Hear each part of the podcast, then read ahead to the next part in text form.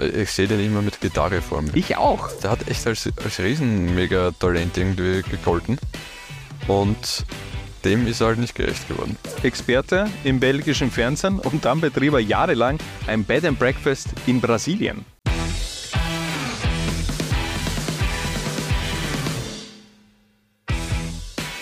Lowlights baniert und dafür reisen wir heute nach Belgien, beziehungsweise umgekehrt, denn wir haben für euch eine Best-of-11 der legendärsten Bundesliga-Belgier zusammengestellt und dabei startet ein richtiger Oldie im Tor, Harald.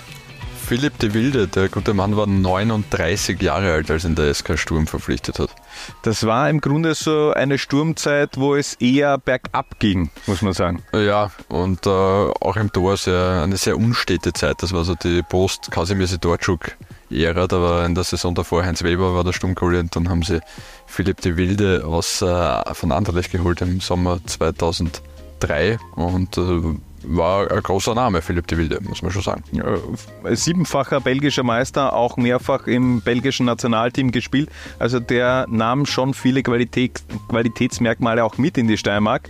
Aber ähm, seine Zeit war dann überschaubar lang. Im Winter hat er dann schon wieder Tschüss gesagt. Genau, nach einem halben Jahr hat sich das erledigt gehabt, er ist wieder heim äh, zu Lokeren und äh, Thomas Mandl hat ihm seinen Platz im Tor übernommen beim SK Sturm. Machen wir gleich weiter. In der Verteidigung mit einem Namen, der seit den Nullerjahren schon ein, ein fixer Bestandteil in der österreichischen Fußballgeschichte ist, obwohl er nicht wirklich viel gespielt hat.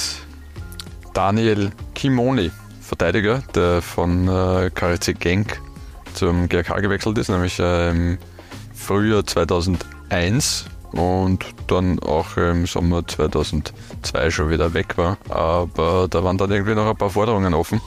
Und das Ganze hat dem GRK dann einen Punkteabzug von äh, sechs Punkten gekostet und hat sich wegen diverser anderer Vergehen ja dann aufsummiert auf, was waren es am Ende, 28 Punkte. Und es war, sagen wir so, Daniel Kemuni hat äh, am grünen Tisch äh, das Anfang vom, den Anfang vom Ende des GRK eingeleitet. Ja, aber es waren legitime Forderungen. Also ich das glaube, also das Problem, dass man Kimoni da so ein bisschen auch immer als den Bösen darstellt. Ich meine, das sind legitime Forderungen, die er zu Recht auch eingefordert Definitiv. hat. Das waren einfach viele Fehler. Äh, seitens äh, des GRK, die damals begangen worden sind.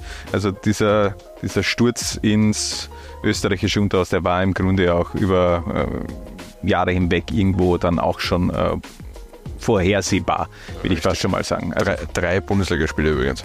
Vier, 316 Minuten nur gemacht für den GRK, aber dennoch eben immer ein Name, der in Erinnerung bleiben wird. Weitaus mehr als Kimoni hat unser nächster Kicker gespielt, nämlich Didier Dedene. Der kam 2002 zur Austria und das in einem wirklich spektakulären Transfersommer. Richtig, die Austria hat äh, 2002, äh, beziehungsweise äh, Peter Svett jetzt äh, das Geld mit beiden Händen beim Fenster rausgeschmissen und hat äh, Sigurd Ruschfeld geholt, Erika Kotto, Jürgen Barnis, äh, du hast den Helster, Radoslav Gilewitz, Tommy Flögel, Didier Dedene, Raymond Quiswick, äh, Legende, äh, Julio ja. Cesar, Jalminia, äh, Peter Lehrand und was halt sonst noch so da herumgelaufen ist. Ähm, Viele haben nichts abgeliefert, aber Didier Dedene, der blieb vier Jahre ja, bei den Feldchen. Dedene, richtig starker Außenverteidiger. Ähm, war auch so ein bisschen ein besonderer Typ, sagen wir mal so. Ähm, kann mich erinnern, sind, sind wir mit dem Porsche vorgefahren mit äh, rotem Leder, hm.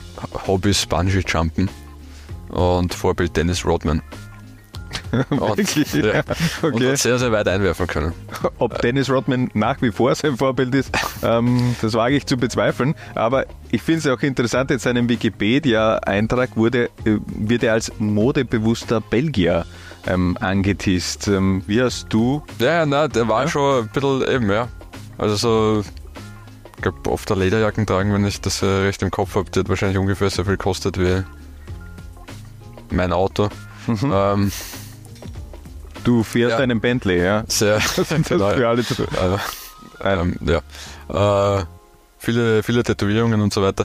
Das Lustige ist, wenn man sich die Dennis ein bisschen ältere Fotos anschaut, wo er noch Haare hatte, da war er, hat er sehr, als sehr biederer Typ gewirkt, oder? So halbglatze, beginnende und so und dann äh, Haare komplett abgeschert. Ja, so eine Halbglatze ist eben immer. Poliert, äh, vollbeckt und auf einmal äh, schaust du halt viel gefährlicher aus. Ja, sicher. Also für mich hat er auch so, ich meine, ich glaube, das war eh gerade zu jener Zeit, als der Transporter mit Jason Statham rausgekommen ist, finde ich schon, dass die so einen ähnlichen Typ Mann eigentlich auch äh, gehabt haben. Von, von, von dem her, äh, egal, war auf jeden Fall eine sehr erfolgreiche Zeit für die, die Däne mit zwei Doublesiegen und äh, einem Pokalsieg, einen zusätzlichen mit der Austria. Wir komplettieren unsere Abwehr mit einem Extra-Pitler, nämlich Boli Bolingoli. Ein Transfer, der sich nicht nur sportlich, sondern auch finanziell im Grunde als Glücksgriff herausgestellt hat.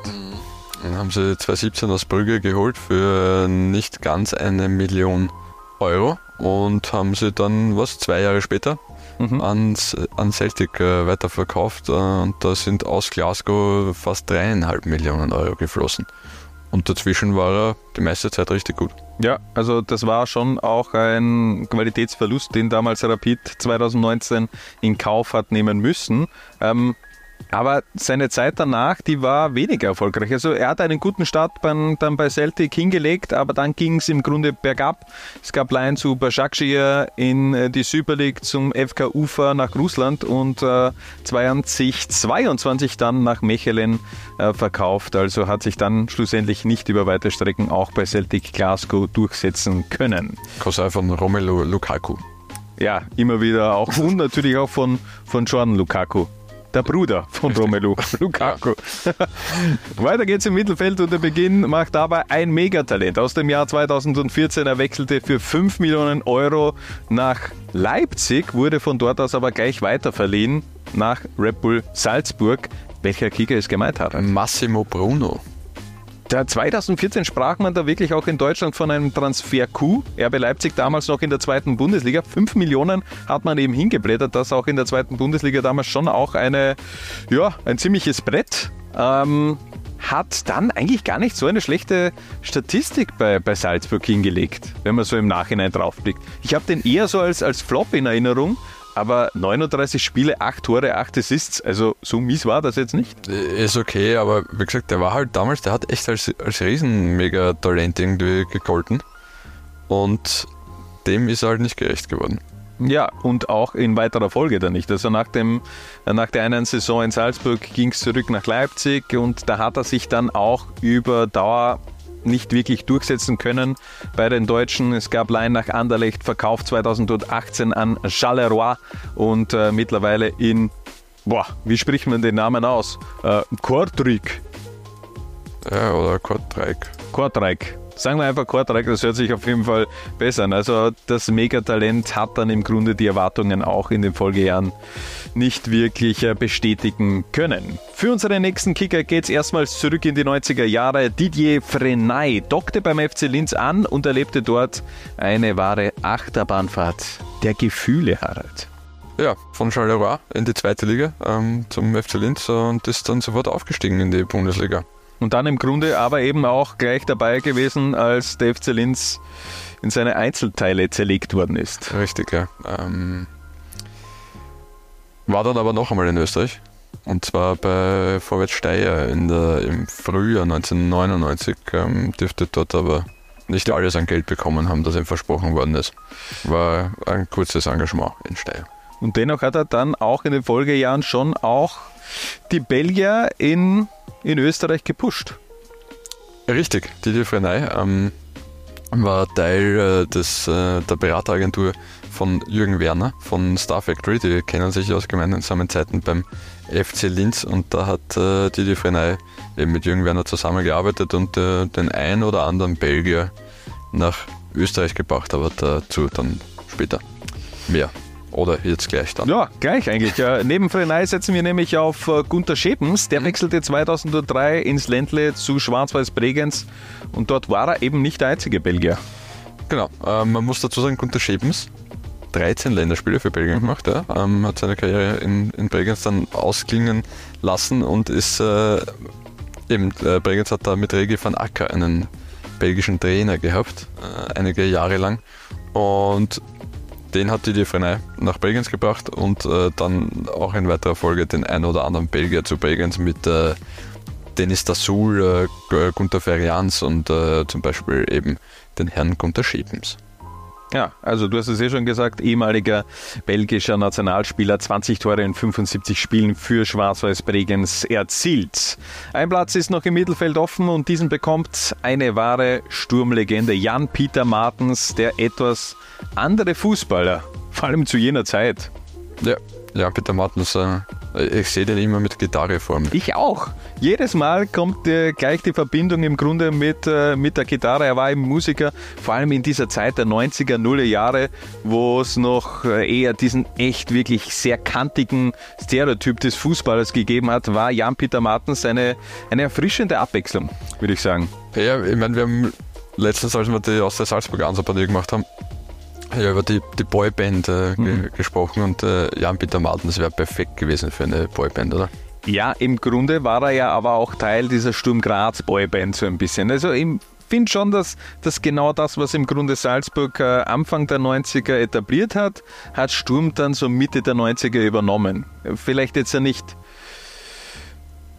ja, ich meine, okay, Hannes Reinmeier, Ivo Vastic. Äh, Hannes Reinmeier und Boyband. Ja. Ich meine, du, du, brauchst immer ein bisschen einen Bad Boy auch in einer Boyband. So, ja, das stimmt. Terrible. Wer war der Bad Boy bei Austria Salzburg? Wer war der, der AJ? Wer war der AJ von, von Austria Salzburg? Ja, das ist eine gute Frage. Ja.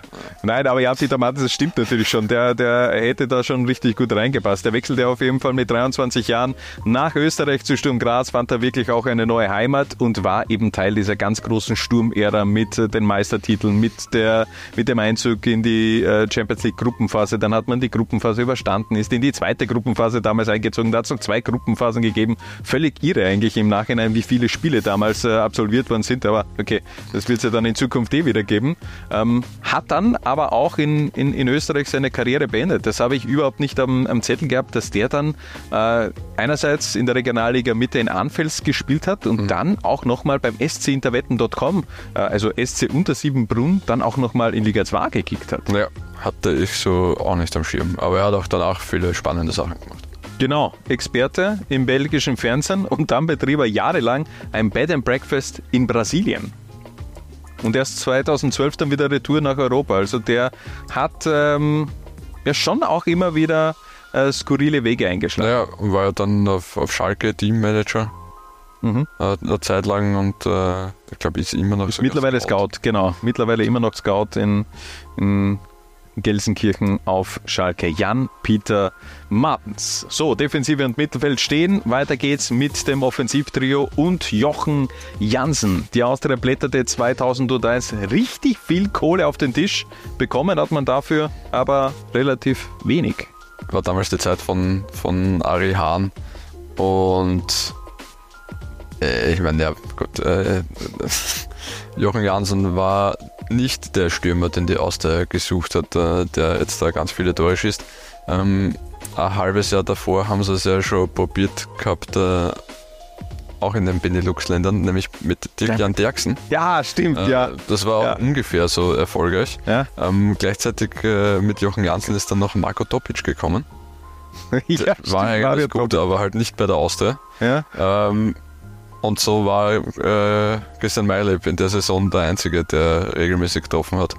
Und ich glaube, Ernst Dospel war dann schon der drittbeste Torschütze. Wahnsinn, Ernst Dospel.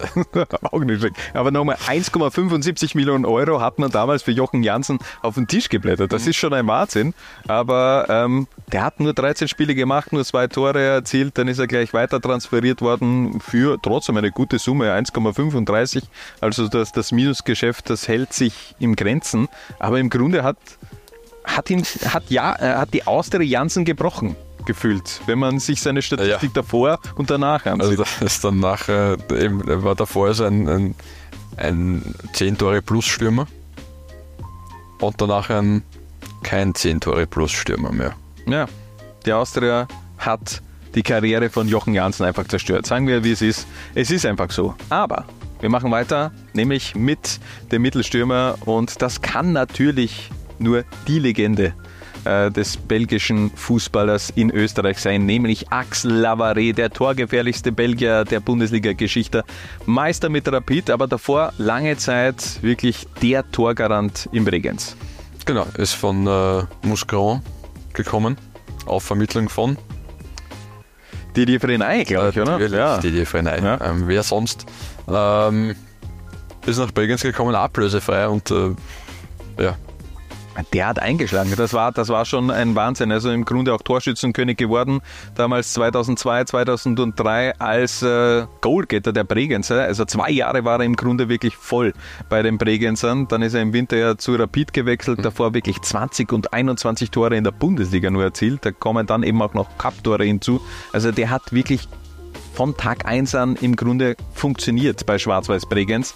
Ich finde es ja ganz interessant, habe mir sein Transfermarkt, äh, sein Transfermarktprofil nochmal angesehen, habe gar nicht auf dem Schirm gehabt, dass der beim FC Sevilla Ja, gekickt hat in den 90er Jahren. Das allerdings in der Segunda Division. Also der FC Sevilla, damals spanischer Zweitligist, hat sich da aber im Grunde nicht durchsetzen können. sieben Spiele, ein Tor. Ja, also da hat es nicht funktioniert, aber dann eben äh, mit sieben- 27 Jahren auch erst nach Österreich gekommen und dann eben seinen zweiten, dritten Frühling erlebt. Äh, äh, erlebt.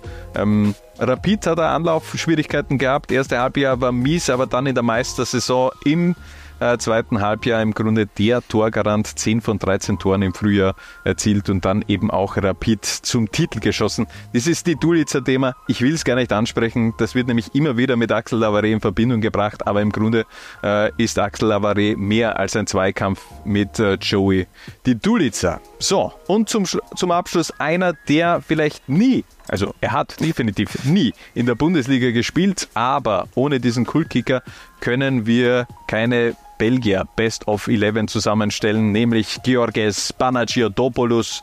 Der war, das ist ein Kultkicker der Nullerjahre in Liga 2. Panner ähm, äh, von 2003 bis 2010 beim FC Gradkorn gespielt. Der hat äh, über 150 Spiele in der zweiten Liga oder ersten Liga, wie sie damals noch geheißen hat, äh, gespielt und äh, äh, ja, fällt in die Anfangszeiten meiner, meiner journalistischen Tätigkeiten und war so ein bisschen der, der Endgegner beim Tickern.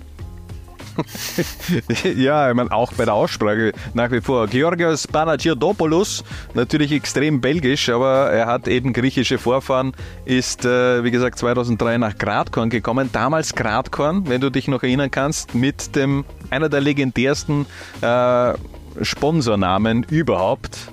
Ne, aber erst Weißt du- ein bisschen später mit Pax dann, oder? Ist es ist er nicht in der Zeit von der Panagiotopoulos gefallen? Ja, oh ja, aber glaube ich eher eben erst Ende der Panagotopoulos-Ära. Das kann sein. Aber ich kann mich nur Panagotopoulos und Abu Kane, äh, legendäres Gradkorn Sturmduo. Aber kurze Auflösung für alle, die es nicht wissen: Pax, ein Bestattungsunternehmen, sprich äh, der FC Gradkorn hat damals auch geheißen FC Pax Gradkorn. Ähm, legendär in den Nullerjahren und eben auch äh, Panagiotopoulos schoss Gradkorn als Torschützenkönig von der Regionalliga Mitte erst in die zweite Liga und dann die Karriere ausgingen lassen im österreichischen Unterhaus. Hat der nicht in der Steiermark dann auch ein griechisches Lokal betrieben? Sehr gefährliches Ja, Halbwissen, ir irgend sowas. Wir haben schon mal in, in irgendeiner Zwarer-Konferenz oder Azapane über Panagiotopoulos gesprochen. Da hat es auch irgendwie irgendein griechisches Lokal, aber ich bin mir nicht sicher, ob es in, in der Steiermark war oder woanders. Aber kann sein. Kann sein. Ist wirklich gefährliches Halbwissen, aber ähm, sollen einfach mal die User googeln und uns in die Kommentare bitte Bescheid geben. Wir haben jetzt ja keine Zeit mehr, denn das ist auf jeden Fall unsere Best of 11 der legendärsten Belgier der Bundesliga-Geschichte. Wir sagen danke fürs Zusehen, macht's gut und bis zum nächsten Mal, wenn es wieder heißt Low Lines paniert.